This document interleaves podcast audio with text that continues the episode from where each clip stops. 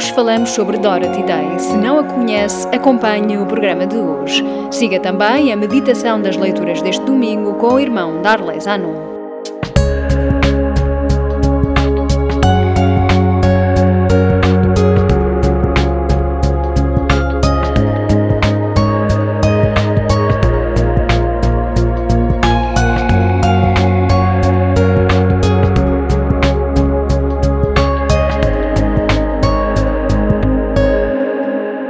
Lembra-nos o Papa Francisco. É evidente a incoerência de quem luta contra o tráfico de animais em risco de extinção, mas fica completamente indiferente perante o tráfico de pessoas. Desinteressa-se dos pobres ou procura destruir o outro ser humano de que não gosta.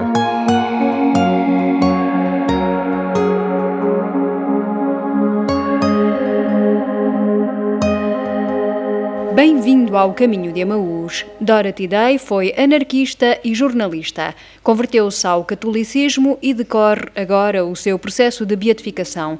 Conheça-a melhor depois do Minuto e o Cat de hoje. Paulo Paiva responde à pergunta: Como surgiu a doutrina social da Igreja? A Igreja sempre esteve envolvida no amor ao próximo, na atenção ao próximo. No entanto, em 1891, devido às convulsões eh, sociais que se viviam na altura, o Papa Leão XIII escreve a encíclica Rerum Novarum. Era a primeira vez que um Papa escrevia sobre as questões sociais. Depois, a expressão doutrina social foi dita pela primeira vez pelo Papa Pio XI e eh, passou a designar o corpo de reflexão e de pensamento da Igreja face aos problemas das desigualdades entre as classes, às injustiças laborais e às injustiças e às desigualdades que se vivem no mundo. A doutrina social da Igreja assenta sobretudo em quatro princípios essenciais: a dignidade da pessoa humana, o bem comum, a solidariedade e o princípio da subsidiariedade.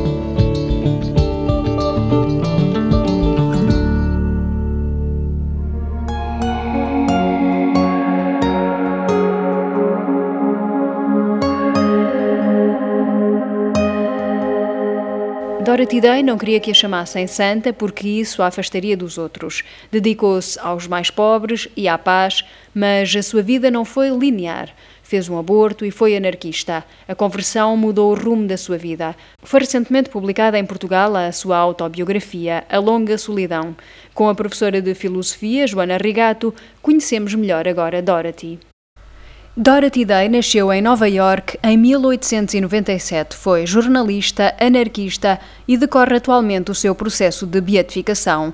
Joana Rigato, doutorada em filosofia, fala de Dorothy Day com grande entusiasmo. Desde que conheci Dorothy Day foi assim paixão à primeira vista e a partir daí todas as ocasiões passaram a ser boas para falar dela. Portanto, cada vez que me pedem para falar de alguma coisa, eu acabo sempre a falar da Dorothy Day. Esta professora de filosofia explica as origens da atração de Dorothy pelos mais pobres. Muito cedo ficou independente dos pais e começou a trabalhar como jornalista, uh, sempre apaixonada pelos mais pobres. Ela sentia um chamamento desde os 15 anos pelas pessoas mais necessitadas na altura eram, por exemplo, aqueles os trabalhadores explorados que estavam envolvidos nas greves, as famílias despejadas, as pessoas, os trabalhadores rurais que não tinham direitos, etc. E ela, enquanto jornalista, estava sempre junto dessas pessoas a tentar denunciar essas situações. Foi presa cedíssimo com umas sufragistas, teve a fazer uma greve de fome de 10 dias na prisão a lutar pelos direitos dos, dos presos políticos, isto com nem, nem 20 anos. Portanto, ela realmente desde sempre foi alguém que não hesitou um, em, em, viver com, com extrema entrega os, aquilo em que acreditava. Daí a ligação aos movimentos de esquerda foi um curto passo. Começou a ligar-se aos movimentos de esquerda, que eram os únicos que na altura se preocupavam com os mais pobres e queriam uma transformação social. Portanto, anarquistas, socialistas, comunistas eram os amigos dela, eram os movimentos com, que, com quem ela se envolvia para poder fazer esta intervenção. Teve uma vida bastante libertina nessa fase, muito boêmia, apaixonou-se muito por um homem que depois lhe deu um grande desgosto de amor, ela engravidou, ele forçou a abortar, ela fez um aborto e ele acabou por a abandonar na mesma, ela teve uma grande depressão nessa altura. Mas com essa vida aparentemente contrária ao catolicismo, convivia uma profundidade que levou à conversão. Foi uma conversão bastante improvável no sentido em que ela não vinha de uma família praticante, mas simplesmente uh, se sentia profundamente tocada pelos sinais de oração e de reverência que ela via nas outras pessoas. Por exemplo, uma vizinha que ela uma vez surpreendeu a rezar de joelhos ao, ao lado da cama, aquele momento para ela marcou para sempre e ela sentiu-se profundamente comovida por aquilo. E isso acontecia com muitas coisas. Ela encontrou os salmos e ficou encantada com os salmos. Tinha uma amiga que ia a uma igreja metodista, ela começou a ir e adorava cantar. Sentia aquele arrebatamento, mas não tinha sido, digamos, instruída nesse tipo de vivência. E quando começou a ligar-se aos movimentos de esquerda, então passou a convencer-se que a religião era o ópio do povo e tentou extrair de si própria toda essa vontade que ela tinha de ter uma vivência de fé. E dizia: Não, tu és uma vaca Tu és, uma, tu és biológica como uma vaca, não comeces cá com tretas que isso a religião é o ópio do povo. E tentou viver dessa maneira. Uma nova relação amorosa e o contacto com a natureza conduzem-na a Deus. Perto dos 25 anos, ela apaixona-se novamente por um homem extraordinário, muito invulgar também, que era um anarquista que queria viver a sua vida desligado de qualquer tipo de compromisso, fosse afetivo ou de qualquer outra natureza. Eles convivem juntos, vivem juntos, um, em união de facto e vivem daquilo que ele pesca, porque ele é um amante da natureza. Fazem grandes passeios, vivem em contemplação das maravilhas da, da natureza e uh, vivem dessa forma desprendida, que é a forma com que ela naturalmente também gosta de viver. O amor que ela vive com ele, o encantamento que ela começa a sentir pela criação e pela natureza, tudo isso vai levá-la até Deus. E ela, a partir daí, disse: Eu estou tão feliz que não consigo estar permanentemente a dar graças. E é aí que ela vive a dita conversão, que esse namorado, companheiro, não consegue compreender, porque a igreja é o pior, é do, é, pertence ao eixo do mal, quer dizer, são os imperialistas, são aqueles que impõem a pobreza obrigatória aos outros, são aqueles que aniquilam o homem do ponto de vista dele e do ponto de vista daquele, daquelas pessoas, aquela conversão dela acaba por impor uma separação a ambos. Ela engravida, ela fica muito, muito feliz porque achava desde a altura do aborto que tinha ficado estéril, tem uma filha, a felicidade que ela sente é absolutamente transformadora, quer batizar a filha e o, o pai da filha recusa-se, recusa-se também a casar com ela e ela acaba por ter de fazer esta opção e abdica do seu amor terreno o que lhe causa um sofrimento enorme. A separação do companheiro e a conversão levam-na a afastar-se e a ser afastada dos seus colegas de esquerda. Depois dessa, dessa grande conversão, vem também a separação de todos os companheiros das causas sociais que ela tinha até então.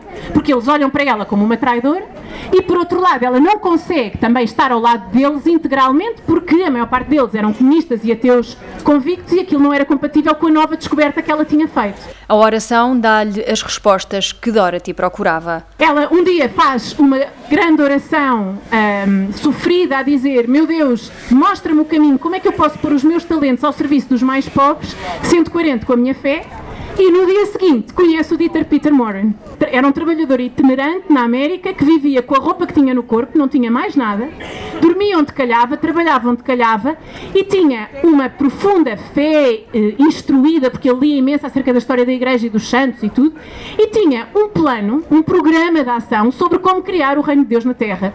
O que, em linguagem não cristã, significa como transformar socialmente esta sociedade produtora de pobreza. Peter Moran aparece a Dorothy de uma forma inesperada e é persistente. Ele aparece-lhe em casa às 5 da tarde, daquele, com um aspecto miserável de mendigo, quando ela está de regresso de uma marcha sobre Washington de milhares e milhares de desempregados, isto em plena depressão, a grande depressão americana, 1933. Ela tinha estado lado a lado com pessoas miseráveis acampadas nas ruas, famílias sem nada, despejadas. Os, uh, a imprensa a deturpar completamente aquela marcha, ela indignadíssima por, por todo este sistema, chega a casa, a filha está com sarampo e tem este homem à porta dela que diz: Tu és a pessoa com quem eu tenho de falar e nós juntos vamos transformar a sociedade. Vou-te explicar como. E começa a discursar. E fica em casa dela a discursar até à meia-noite. Ela de rastro, descansadíssima, mas diz ela mesmo: tantos anos depois, 17 anos depois, neste livro, ela diz: Eu não sei como é que eu lhe dei ouvidos, mas dei. O homem tinha um projeto que passava por ter um jornal católico. Dorothy já tinha trabalhado em vários jornais anarquistas e de esquerda e tinha também participado em manifestações. E o caminho passa por criar um jornal que se chama The Catholic Worker e que é o jornal o primeiro jornal que junta a sensibilidade social ligada à esquerda com o catolicismo, confiança na providência radical. Portanto, o que ela dá, o que tem, o que não tem. Além disso, Peter Morin e Dorothy Day criaram casas para acolher quem precisasse. Segundo aspecto, as casas de hospitalidade. Ou seja, eles têm de pôr em prática as obras de misericórdia, que para quem não conhece são dar de comer a quem tem fome, dar de beber a quem tem sede, vestir os nus, visitar os cativos, etc. Coisas que todos os cristãos acham muito giro fazer ao domingo, em dias que vão fazer voluntariado, mas ela diz, isto é para fazer, é para fazer a sério. Portanto, alguém precisa de uma cama, tome lá a minha cama. Alguém que precisa de abrigo, venha. E ela começa a acolher em sua casa todos os indigentes, os famintos, os miseráveis, pessoas loucas, pessoas bêbadas, pessoas sujas. E ela diz: é aqui, é nestas pessoas que eu tenho de ver Cristo, é nestas pessoas, é estas pessoas que eu tenho de acolher. A partir daí, Dorothy Day deixa de ter privacidade, deixa de ter propriedade própria. Os seus livros que estão nas estantes vão desaparecendo, as suas coisas vão desaparecendo, a sua filha, os brinquedos da sua filha desaparecem. As construções que ela faz com lama são destruídas por pessoas que vão viver lá para casa e que têm ciúmes da relação privilegiada da Dorothy Day com a sua filha e fazem despeitos à sua filha e ela aprende a aceitar. É assim, é este o caminho que eles fazem. Portanto, já não havia na casa deles sequer um metro de chão onde deitar alguém. A partir daí começam a abrir outras casas que eles começam a alugar, portanto, lá está mais uma vez, o dinheiro da renda, o dinheiro que não têm, vai para alugar uma casa onde vão acolher os pobres que aparecerem. E essas casas vão se multiplicando, dali a pouco tempo são 30 casas de hospitalidade, hoje em dia são 200 casas de hospitalidade pelos Estados Unidos fora e, e, e em noutros países do mundo, 30 e tal países, etc. Durante a guerra, Dorothy tinha sido enfermeira no hospital, assumindo todo o tipo de tarefas. Nas casas de hospitalidade, Dorothy não manda. É uma entre os outros voluntários de mangas arregaçadas. Que atrai voluntários de todo lado jovens universitários, pessoas também que são ajudadas pelo Catholic Worker e ficam lá. Um, às tantas nos anos 70, hippies que chegam lá e que acham aquilo tudo imensa graça, que adoro esta ideia e fica irritadíssima porque diz que chegam lá, ocupam as casas, vão para lá fumar e achar que são muito alternativos e não ajudam nada. E ela diz: Não, isto é para trabalhar. No nosso dia a dia é um dia de lavar sanitas, é um dia de limpar os pés a quem chega, é um dia de curar a bebedeira. É, portanto, é um dia, um dia a dia de trabalho, realmente. Atualmente, 203 comunidades continuam comprometidas com a não-violência, a pobreza voluntária, a oração e a hospitalidade para com os sem-abrigo, os exilados, os famintos e os perseguidos. Dorothy Day dizia que o maior desafio do dia é trazer a revolução ao coração, a revolução que tem de começar em cada um de nós.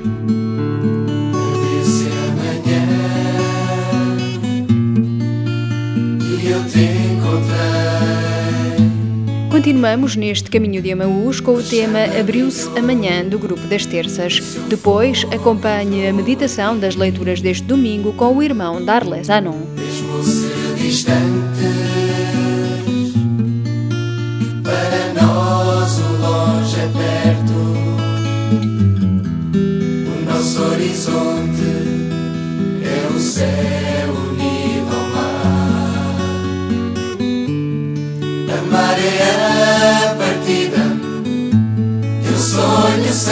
chegada, voar nas asas do vento e subir ao infinito. Não há fronteiras que separem nossa amizade em sermos um só. Só o amor faz renascer.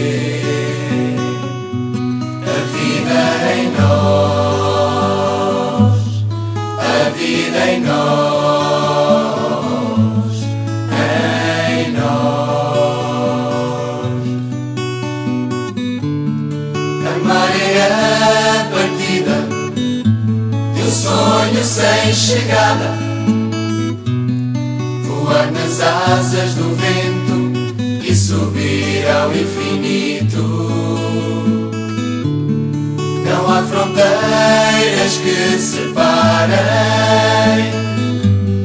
nossa amizade em sermos um só.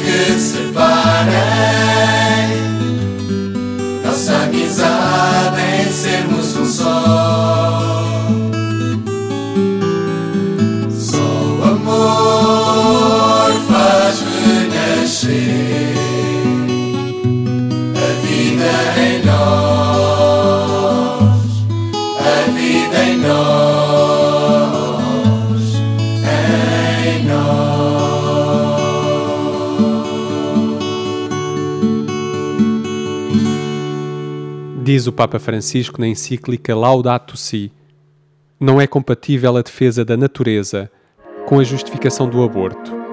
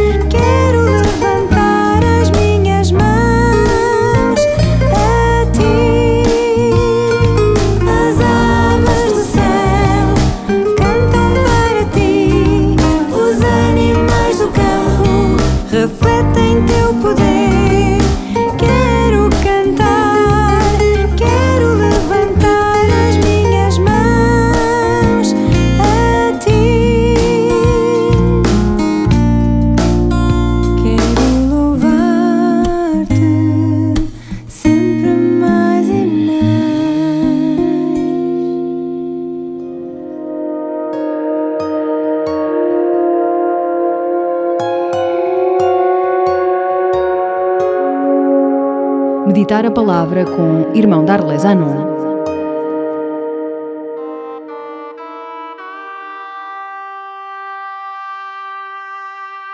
Estimados ouvintes, a liturgia da palavra deste domingo é uma verdadeira catequese sobre a humildade. Ao longo das três leituras bíblicas, vamos descobrindo a importância e os frutos do caminho da humildade. Logo na primeira leitura do livro do Eclesiástico, temos uma série de sábios conselhos que nos convidam a sermos humildes, pois este é o caminho que agrada a Deus e este é o caminho que nos traz benefícios enormes na vida. Este é o caminho para encontrar Deus, pois foi o mesmo caminho escolhido pelo próprio Deus para se revelar ao mundo. Se recordarmos o hino aos Efésios, vemos que é exatamente isso que nos diz o apóstolo São Paulo sobre Jesus Cristo. Ele tinha condição divina, mas não se apegou à sua igualdade com Deus pelo contrário, esvaziou-se a si mesmo, assumindo a condição de servo, e tornando-se semelhante aos homens. Humilhou-se a si mesmo, tornando-se obediente até a morte e morte de cruz. Toda a vida de Jesus revela-se a humildade querida por Deus. Todas as ações de Jesus tinham como ponto de partida a humildade. A parábola que ouvimos no Evangelho deste domingo é um dos muitos exemplos. Lucas narra que, ao fazer uma refeição na casa de um fariseu, Jesus tomou a palavra e contou uma parábola. Essa parábola que se divide em duas partes. A primeira é dirigida a todos os convidados. Jesus diz para não desejarem os primeiros lugares, pois esse caminho pode levar à decepção e à vergonha. Pelo contrário, devemos ser humildes, pois este caminho pode nos conduzir à realização e ao reconhecimento. Quem se humilha será exaltado, e quem se exalta será humilhado, afirma Jesus. Assim é também o caminho da fé. O cristão deve fazer o mesmo caminho que Cristo fez, humilhando-se para ser exaltado. É pela humildade que entramos em comunhão com Deus. Pela humildade ganhamos o céu. De fato, Deus dispersa os soberbos de coração, derruba os poderosos e eleva os humildes. Aos famintos enche-os de bens e despede os ricos de mãos vazias. Assim cantamos com nossa Mãe Maria no Magnífica. Este é o caminho para entrarmos em verdadeira comunhão com Deus, para merecermos entrar na Jerusalém celeste de que nos fala a carta aos Hebreus. O escritor dessa carta procura mostrar ao leitor os efeitos da nova aliança, estabelecida com o sacrifício definitivo de Cristo na cruz. A ressurreição de Cristo conduz-nos todos para uma nova realidade, a Jerusalém celeste, terra de perfeição e de santidade. Um lugar muito diferente da Jerusalém terrestre. A Jerusalém celeste representa o reino de Deus, a comunhão com Deus, que é alcançada pelo caminho da cruz e da humildade. A ceia representa de modo figurado essa comunhão. Estaremos todos reunidos ao redor de Deus. Aqui recordamos a segunda parte da parábola do Evangelho de Lucas. Após falar aos convidados sobre a humildade, Jesus dirige-se aos anfitriões, isto é, aos líderes da sociedade e das nossas comunidades cristãs. Jesus critica o sistema excludente da sociedade aburguesada, representada pelos fariseus. Esta sociedade é desigual e é discriminadora. Por isso não é cristã. Na sociedade cristã, nas nossas comunidades, nas, nas nossas eucaristias, não pode haver qualquer forma de discriminação ou de privilégios. Na nossa ceia devem participar principalmente os pobres, os aleijados, os coxos, os cegos, diz Jesus na parábola. Ou seja, os excluídos, os pecadores e não somente os santos. Devemos ser uma comunidade de humildes, e não de juízes ou de fariseus, que se consideram perfeitos e especiais diante dos demais.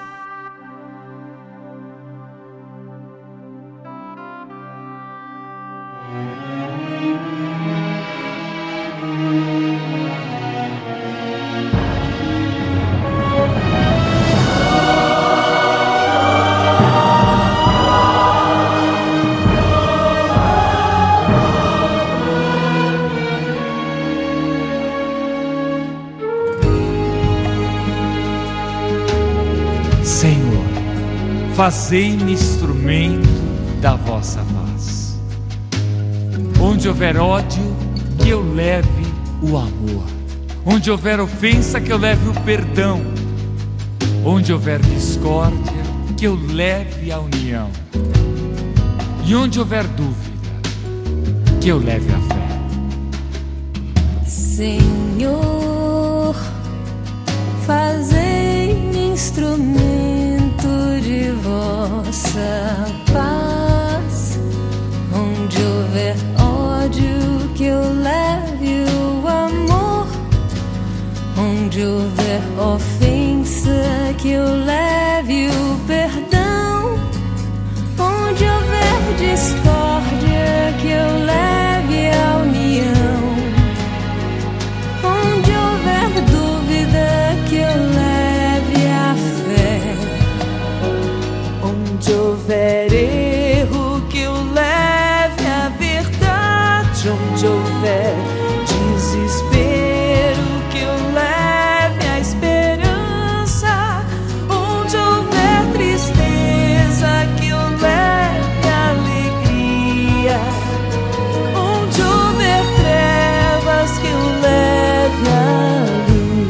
Chegamos ao fim do caminho de Emaús de hoje com a oração de São Francisco. Esperamos por si para a semana. Visite-nos também e ouça programas anteriores em paulos.pt rádio. Boa semana! Consolar que ser consolado.